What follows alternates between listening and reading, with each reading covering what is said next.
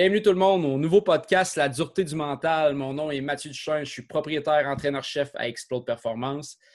Explode Performance qui est une entreprise qui développe les joueurs de hockey principalement durant l'été avec plusieurs camps. On travaille avec des gars Ligue nationale, Ligue américaine, euh, plein de ligues professionnelles. On travaille avec des gars midget 3, juniors majeurs. Et puis, on collabore beaucoup aussi avec des préparateurs physiques et tout récemment avec un préparateur mental qui s'appelle Alain Vigneault qui est euh, un psychopédagogue depuis une trentaine d'années. Euh, il a travaillé euh, avec plusieurs athlètes de renom. il a participé à six Jeux olympiques, travaille avec des gars de Ligue nationale, Ligue américaine, travaille avec des plus jeunes aussi. Donc, avec Alain, on a eu l'idée de créer ce podcast-là durant le confinement pour venir en aide à tous les joueurs de hockey, que ce soit parents, coachs, joueurs, amis, euh, tout simplement fans de hockey pour venir en apprendre sur euh, la préparation mentale pour les joueurs de hockey. Euh, dans le podcast, on va avoir des invités, on va avoir des joueurs professionnels, des joueurs juniors majeurs, on va avoir des amateurs pour vraiment venir illustrer un peu c'est quoi la préparation mentale, à quoi ça sert, pourquoi c'est important dans la performance d'un joueur de hockey.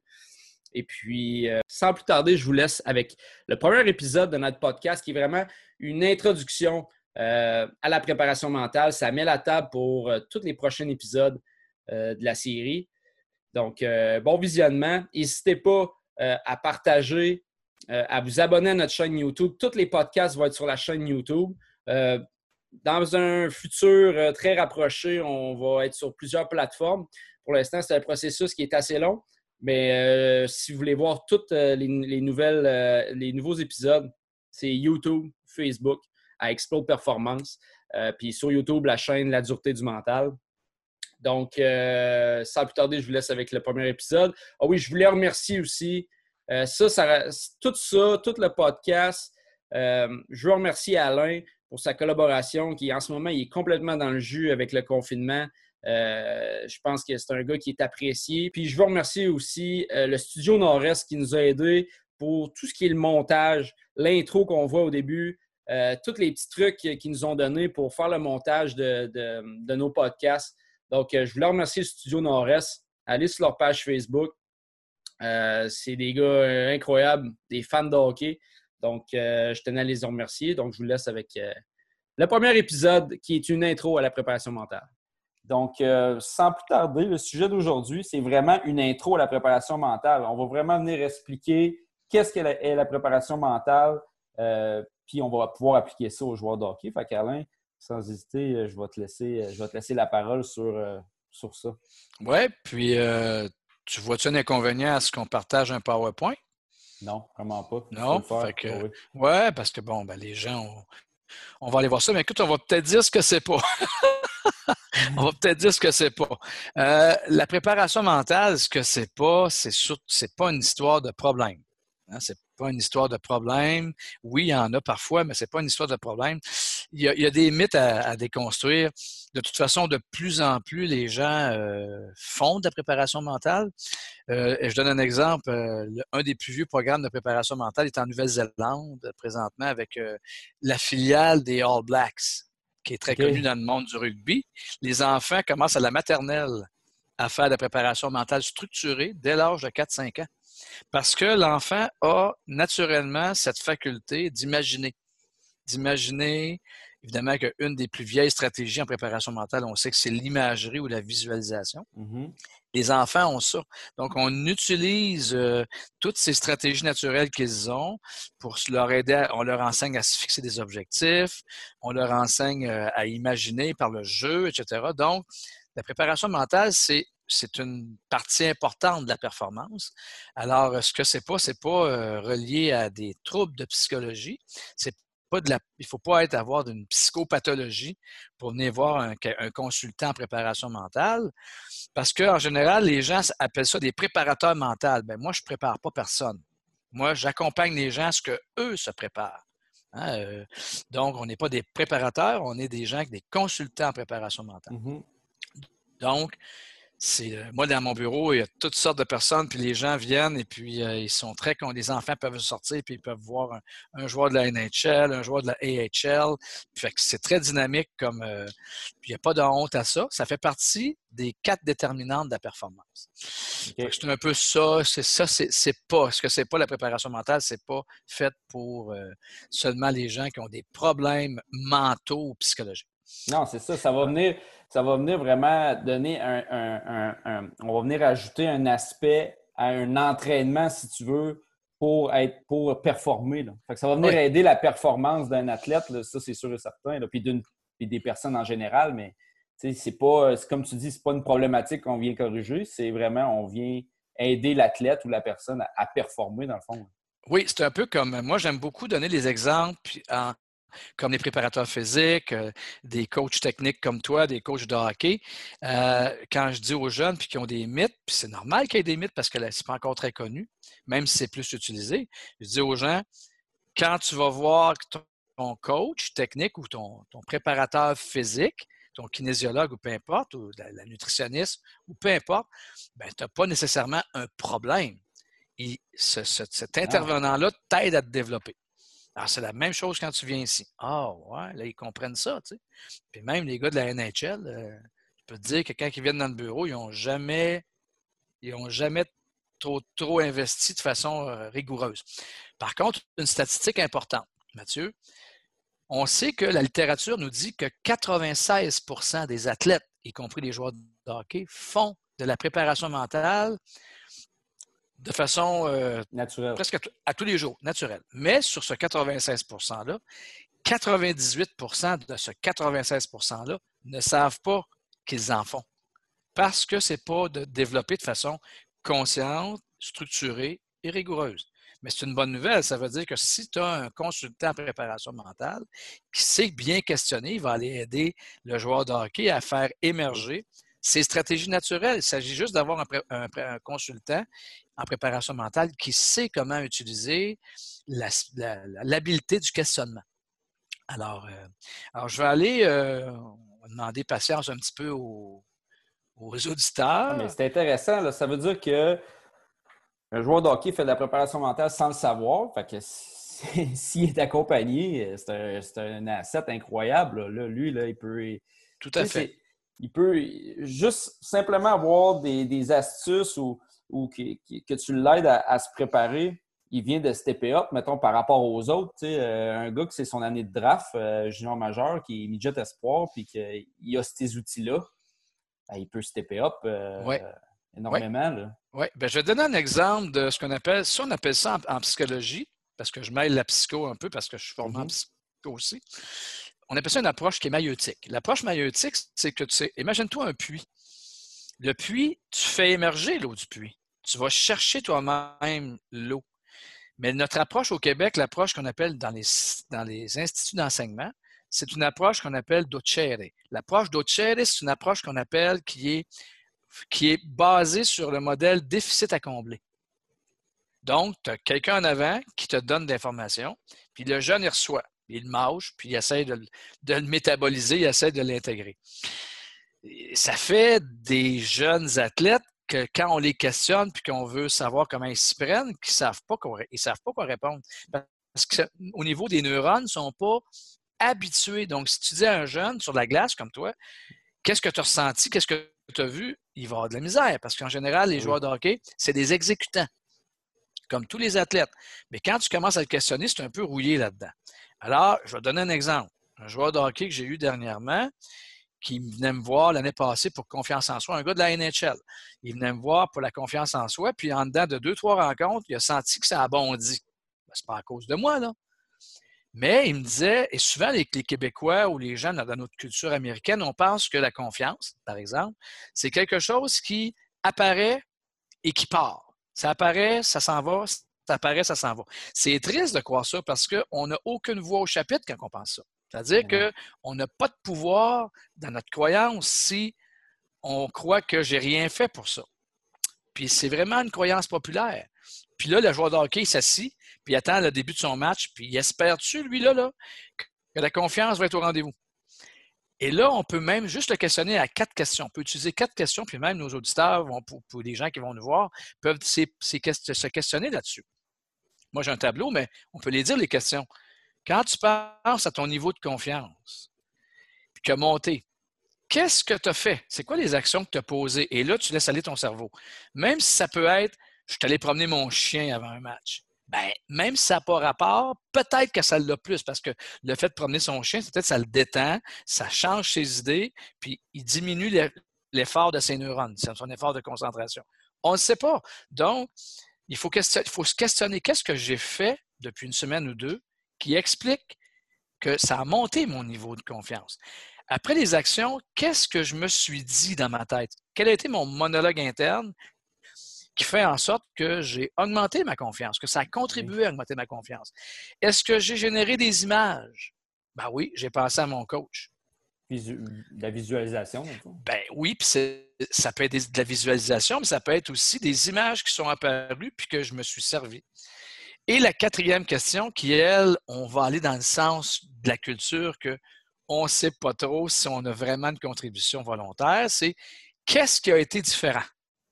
Peut-être que le joueur d'hockey peut me dire ben, depuis deux semaines, je joue seulement des matchs à domicile, puis je suis vraiment plus, plus fort à domicile. Bon, ça, on peut dire Ouais, OK, fait que tu pas nécessairement, tu n'as pas, de, pas de voix au chapitre là-dessus, mais là, on peut tirer des principes. OK, cool. Donc, toi, quand tu joues à domicile, tu es plus confiant. Nice. Maintenant, utilise ce match-là, visualise-toi dans ce match-là, même quand tu es, euh, quand tu es visiteur. Et là, tu vas commencer à intégrer des choses. Alors, c'est quatre questions de base. Qu'est-ce que j'ai fait? Qu'est-ce que j'ai pensé? Qu'est-ce que je me suis dit? Quelles sont les images que j'ai utilisées et qu'est-ce qui a été différent? C'est quatre questions qu'on peut se poser pour faire en sorte de voir est-ce que j'ai vraiment pris action sur ma confiance. Et quand, on pose ces questions-là, on peut voir qu'il y a le jeune joueur de hockey que j'ai travaillé, je me rappelle, après deux rencontres, on avait 20 stratégies. 20 stratégies qu'on a relevées naturellement qu'il y avait. Et là, après ça, il peut les appliquer. Et il ne savait pas qu'il avait fait ça. Mais en discutant ensemble, en lui posant des questions, c'est pas banal. Là. Mais ces 20, ces 20 stratégies-là, maintenant, ça ne peut pas être lourd mentalement avant une game à penser à ça, dire OK, il faut que je fasse ça, ça, ça, ou ça se fait. Tu vas travailler dans un processus que ça va se faire plus naturellement puis que ça va. Ben, c'est naturel. C'est naturellement. On sait que naturellement, il va utiliser des trucs. Maintenant, quand que l'athlète est conscient de ces choses-là, quand le joueur de hockey est conscient, lorsque, en préparation mentale, arrive le temps de construire des routines ou des micro-routines, alors là, on peut aller puiser dans les stratégies qu'il utilise déjà. Parce qu'en général, les stratégies en préparation mentale qui sont naturelles, que le joueur va nous expliquer, quand on regarde les livres, les bouquins, c'est tous dans les bouquins. C'est-à-dire que naturellement, c'est cool parce que tu dis, regarde, tu fais ça, puis je vais te montrer quelque chose scientifiquement que euh, qu'un tel, par exemple, Valran ou Gould ou Cox, des chercheurs euh, très connus qui ont écrit. Regarde, c'est là. Puis moi, je peux lui montrer, là. Regarde, c'est écrit ce que tu fais naturellement sans avoir appris. C'est écrit. Je vais donner un exemple. Un jeune joueur de hockey, je me rappelle un midget, on travaillait sur ses contractions musculaires quand il était tendu, tendu, contracté on a un exercice qu'on appelle l'entraînement à l'intensité relâchée. Puis là, l'exercice, pas compliqué, c'est que tu t'assois, tu peux te mettre debout, assis, couché, les yeux ouverts, les yeux fermés, c'est toi qui décides. Tu es à la maison, puis là, tu commences à faire un body scan, c'est-à-dire tu montes, euh, tu conscientises chaque partie de ton corps, puis aussitôt que tu as une petite contraction, tu arrêtes, puis tu trouves un moyen, la seule chose que tu n'as pas le droit de faire, tu n'as pas le droit de masser. Mais tu trouves un moyen naturel, ça peut de te parler, ça peut être d'imaginer que quelqu'un de masse. Si tu as été en massage, facile. Ça peut être d'imaginer que c'est enrobé de chaleur. Ça peut être de faire de la respiration. Ça peut être juste de penser beaucoup, beaucoup, beaucoup à, la contraction, puis ça se dissipe. Ça peut être euh, carrément de penser à d'autres choses, un souper que tu as eu agréable, donc de changer ton focus. Puis quand la, spasme ou la, tension musculaire descend, on continue le body scan. Ben, je vais te dire une chose, là, qui sortent plein de choses. Les jeunes, ils sortent plein de moyens qu'on utilise en stratégie mentale. Plein. Alors, tu imagines quelqu'un qui le fait, puis qui le fait, puis qui le fait, il va arriver en match, il sent une petite tension qu'il n'a pas besoin, qu'il n'aime pas, parce qu'il l'entraînait à la maison, il va prendre trois, quatre respirations, ou il va visualiser autre chose. Boum! ça va disparaître. Mais si c'est entraîné, Ben si oui. c'est pas entraîné, ça ne marche pas. Fait qu'exemple, un, un match 7 euh, de série, ça peut être dans un tournoi, une finale. Ça, c'est des trucs qu'il va pouvoir utiliser, puis juste bien se sentir, être loose, être prêt. Euh, puis, Ben, on appelle bon. ça amener son niveau d'activation là où il le veut. Puis parfois, ça n'arrive pas, mais il y a d'autres stratégies pour ça. Fait que donc, le consultant en préparation mentale, il va questionner, il va faire émerger des stratégies déjà existantes et il va, à la fin de chaque entrevue, peut-être pousser une stratégie en le faisant, euh, le faisant pratiquer dans le bureau ou si on est par Zoom, peu importe. Puis là, tranquillement, il va faire une prescription. Donc, il y a des grilles d'entraînement mental qui existent au même titre que des grilles d'entraînement physique. OK, je comprends bien. Fait que, mais est-ce que ça, par contre, mettons, durant l'été, OK, euh, Ouais. on a des joueurs qui sont sur la glace, qui s'entraînent beaucoup hors glace. Ça peut être combiné, ça, dans le fond, pour vraiment, ces trucs-là, tu peux les faire soit avant ton entraînement, soit avant d'embarquer la glace pour que ça devienne un automatisme ou quelque chose que tu, pour, pour être prêt pour ta saison, dans le fond. Fait que ça s'entraîne l'été, tu sais, aussi. Là. Oui. Ben, en fait, la préparation mentale, c'est une question. Tiens, je vais aller sur, euh, sur le PowerPoint, puis on reviendra. Alors, euh, si tu veux bien. Alors, si on regarde, euh, tout d'abord, euh, je vais aller. Attends un petit peu, je vais vous mettre ça en, en plus beau. Là. Tu me diras si je reviens sur les diapos. euh, euh, bon, par exemple, si on utilise. euh, si on, on définit c'est quoi le- les quatre pattes de la performance. Ça, c'est un bonhomme qui s'appelle Wayne Hollowell, qui, qui est un bonhomme, un pionnier en préparation mentale, qui a sorti cette petite, cette petite euh, table-là que je trouve bien intéressante. Tu sais, la performance, il y a quatre pattes. Il y a la, la performance, les stratégies tactiques, les systèmes de jeu, machin, que les joueurs entraînent tous les jours, puis que les coachs, vous êtes. euh, vous travaillez fort là-dessus. Mhm. Il y a l'aspect physique euh, qui est très développé l'été et maintenu durant la saison. Hein? Tout le volume musculaire, la masse musculaire, la force, la puissance, l'explosion, euh, l'endurance, etc., cardiovasculaire. C'est tous les aspects physiques. Et la nutrition, l'alimentation sportive et euh, le sommeil. L'aspect technique, ben là, les lancers frappés, les virages, le coup de patin, euh, tous les aspects techniques du hockey. Et finalement, l'aspect mental qui est la patte la plus faible.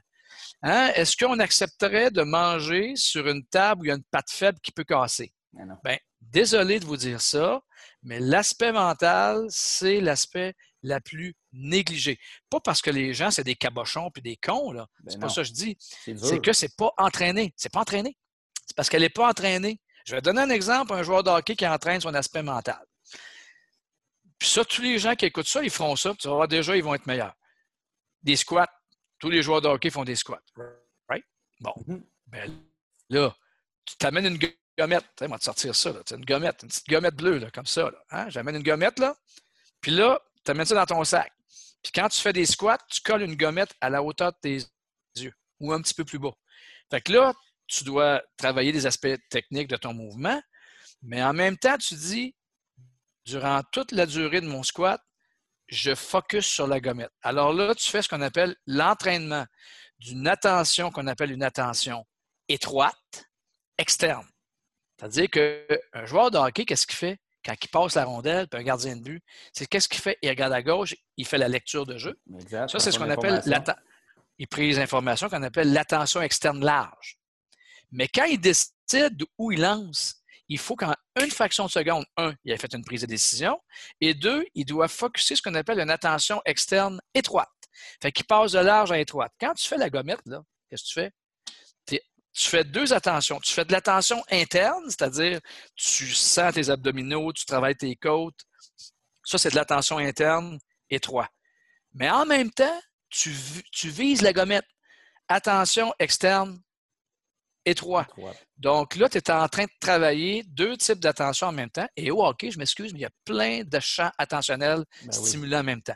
Si l'athlète ne fait pas ça, ben, il ne travaillera pas de façon rigoureuse. Donc, en faisant ton, en te grossissant un jambon, les cuisses puis les quads, en te grossissant ça, tu es en train de travailler ton aspect oui, parce que là, tu es en train de te dire, parce qu'on sait que quand on devient faible en squat, qu'on devient comme en lactate, très fatigué, ben là, on commence à fermer les yeux, on plisse puis on force. Mais si je dis, peu importe le niveau de fatigue, et on sait que la concentration en tension diminue sous l'effet de fatigue, on sait que si je m'efforce de garder les yeux bien focusés sur ma, petite gommette, mm-hmm. là, ça va me demander au niveau de mes neurones plus d'efforts. Ça va me demander meilleure attention et donc la concentration qui est une action dirigée sur la gommette. Alors là, tu as un joueur de hockey qui, en même temps qu'il travaille physique, travaille sur le plan mental. Est-ce que, puis je connais, je connais la réponse, mais je vais te poser quand même. Souvent, on voit des joueurs qu'au niveau bantam, midget, sont dominants, fait qu'ils ont l'aspect technique, ils ont l'aspect tactique, ils ont l'aspect physique. Puis quand ils arrivent, puis je pense qu'aujourd'hui, quand les gars frappent un mur, ils le frappent solide. Vu que l'aspect mental est moins développé, n'est pas préparé, n'est pas entraîné, ben, c'est là qu'on voit. Puis souvent, on se posait la question lui, il était dominant, lui, il, dans tel calibre, il était fort, puis du jour au lendemain, ben, il a arrêté de jouer au hockey. Ou, ça, c'est sûr que ça doit s'expliquer par ça. C'est que mentalement, c'est sûr qu'il y a beaucoup de facteurs, on s'entend, euh, l'environnement et tout, mais c'est sûr que l'aspect mental n'a pas été entraîné ou pratiquement pas. Ben, en fait, ce qui est intéressant dans ta question, ta remarque, c'est que si on fait. Moi, les plus grandes. les, excusez, là, les plus grandes conneries que j'entends, c'est quand je vais aux Jeux Olympiques. Ça, là, il y a des conneries parce que tu entends souvent Ah, le sport, c'est 80% dans la tête, c'est erreur mentale, il a choqué mentalement. Alors, moi, souvent, quand les journalistes me parlent de ça ou d'autres personnes, je dis OK. Ça, ça veut dire que vous autres, sur un budget, si vous avez 2 millions par année de budget ou 1 million ou 300 000, pour l'équipe nationale X, ça veut dire que si c'est 80 dans la tête, tu as mis 240 000 sur la préparation mentale. Ou tu as mis sur 1 million 800 000 sur la préparation mentale. Il faut arrêter, là. Ben en même temps, ce qu'ils veulent dire, 80 dans la tête, ça veut dire quoi? Mm-hmm. Quand tu es dans un aspect, mettons que tu veux apprendre un one-timer au hockey, qui est un geste technique complexe. Là. Exact. Hein, tu as, plusieurs habiletés là-dedans. Là. Ben là, Synchronisme, euh, puissance, euh, développement de puissance, euh, précision, oh, il y a plein de choses. Puis, tu sais, je sais qu'il y a un bonhomme sur Internet qui est super. Là. Moi, les joueurs de la NHL, ils vont travailler avec, qui s'appelle Dr. Shot. on regarde comment il travaille, c'est très, très, très technique. Mais le joueur, là, qu'est-ce que tu penses qu'il fait pour améliorer, naturellement, pour améliorer son geste technique? Il va faire de la visualisation. Ben oui. Donc, le mental est imbriqué dans le technique. Prenons notre exemple physique. Tu es en dessous d'abord à squat. puis là, après, tu es rendu dans la deuxième série. Puis là, après, tu as huit répétitions à faire. Puis là, tu as quatre. À la quatrième, même à la troisième, ça commence à chauffer. Puis là, tu commences à abandonner dans ta tête. Je sais, je me suis entraîné longtemps. Tu abandonnes, puis là, tu commences à dire Oh, ben là, c'est pas grave si j'en fais rien qu'une de moins. Puis là, tu es en négociation avec ton mental. Et tout à coup, boum, il se passe quelque chose. Six, 7, puis là, 8, puis là, je la dépose. Qu'est-ce qui se passe qu'au niveau physique, l'athlète a été capable de passer par l'étape de vouloir abandonner et tout à coup, il y a un switch qui se fait. Il a peut-être pensé à une séquence où il s'est fait shifter, puis que là, il s'est dit Ah non, non, cette année, il ne me ferait pas shifter. Il a peut-être pensé à la Coupe Stanley, il a peut-être pensé à son draft junior majeur, puis là, ça a fait Là, il y a eu une espèce d'image et une augmentation de l'énergie qui a fait en sorte qu'il a fait ces huit. Donc, l'image mentale a été présente dans le physique. Ou encore quand tu choisis entre une salade de poulet et ta pizza, dans ton, alors que ton samedi était ton day off au niveau de ta surveillance alimentaire, puis le dimanche, ta famille mange la pizza, puis toi, tu dis, ah, le day off est fini. Mais maudit que ça me tarde. La clé va commencer à se parler, puis dire, non, non, je ne peux pas, là. Et puis, il va penser à des choses donc, mentalement, ça influence ses choix alimentaires. Et même chose sur le plan tactique, quand un joueur de hockey commence à étudier ses jeux ou s'imagine. Le mental est partout, sauf que le tactique, il n'est pas partout. On ne retrouve pas le tactique dans toutes les trois autres pattes de la table, ni le physique, ni le technique, mais le mental, on le retrouve dans les trois autres pattes de la table. Donc, si le mental n'est pas entraîné, la table n'est pas droite. Mais attention, ça ne veut pas dire parce que mentalement, je m'entraîne que je vais faire les pros. Toi, là, quand tu fais du coach du, euh, de l'aspect technique. Tu donnes des chances, par contre.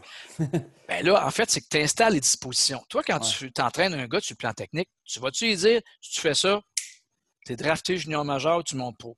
Ben non. Les gens vont partir en courant dans ton école. C'est ça, tu peins ça dans le coin de toute façon. Exactement. Puis un préparateur physique ne dira pas ça. Mais en général, quand les gens arrivent en préparation mentale, ils vont dire Ah, j'ai fait les exercices, euh, mais je ne score pas trop au but. Attends, attends, attends, attends, c'est pas ça. Là Il faut avoir la même logique pour, les trois, pour la patte mentale que pour les trois autres pattes. On va dire, si tu visualises, tu vas être bon à faire de la visualisation.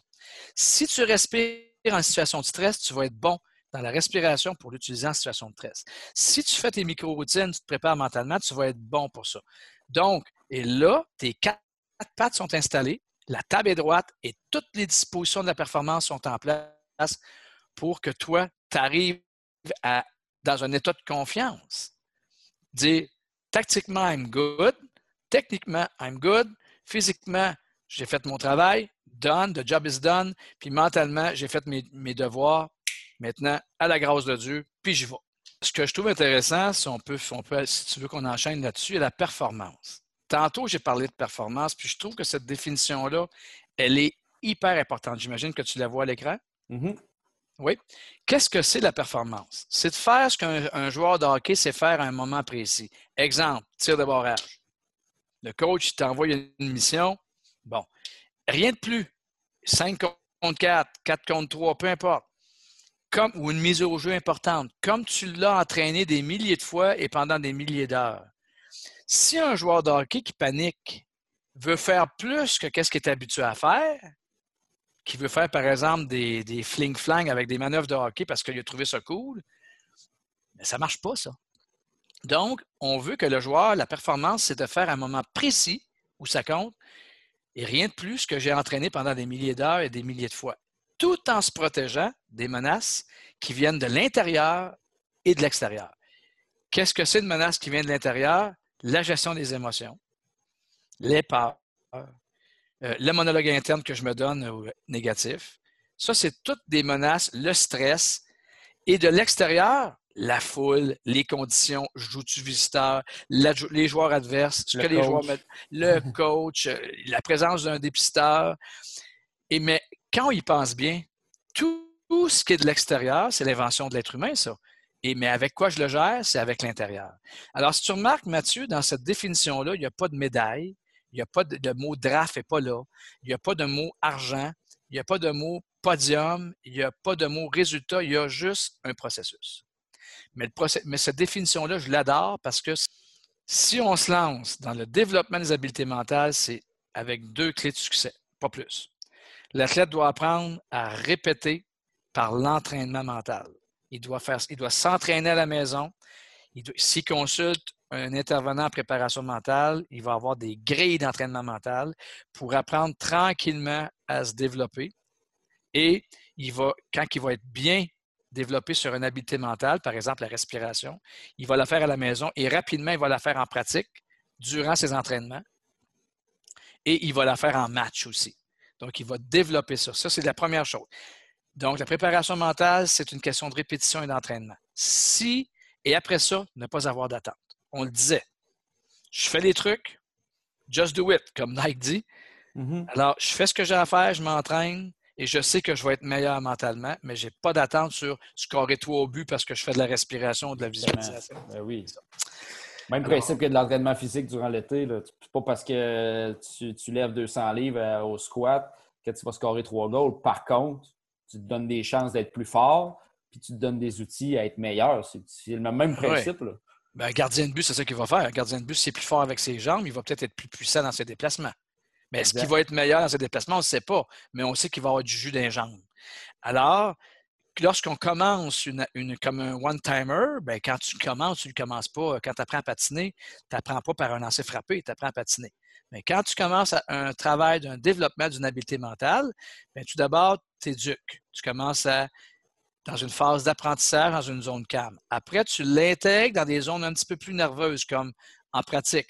Puis cette habileté-là, tu la mets dans des routines de performance et des micro-routines, et par la suite, tu le peaufines, tu raffines tes, tes habiletés mentales. C'est comme ça que ça se développe une habileté mentale, comme les habiletés techniques, tactiques et physiques.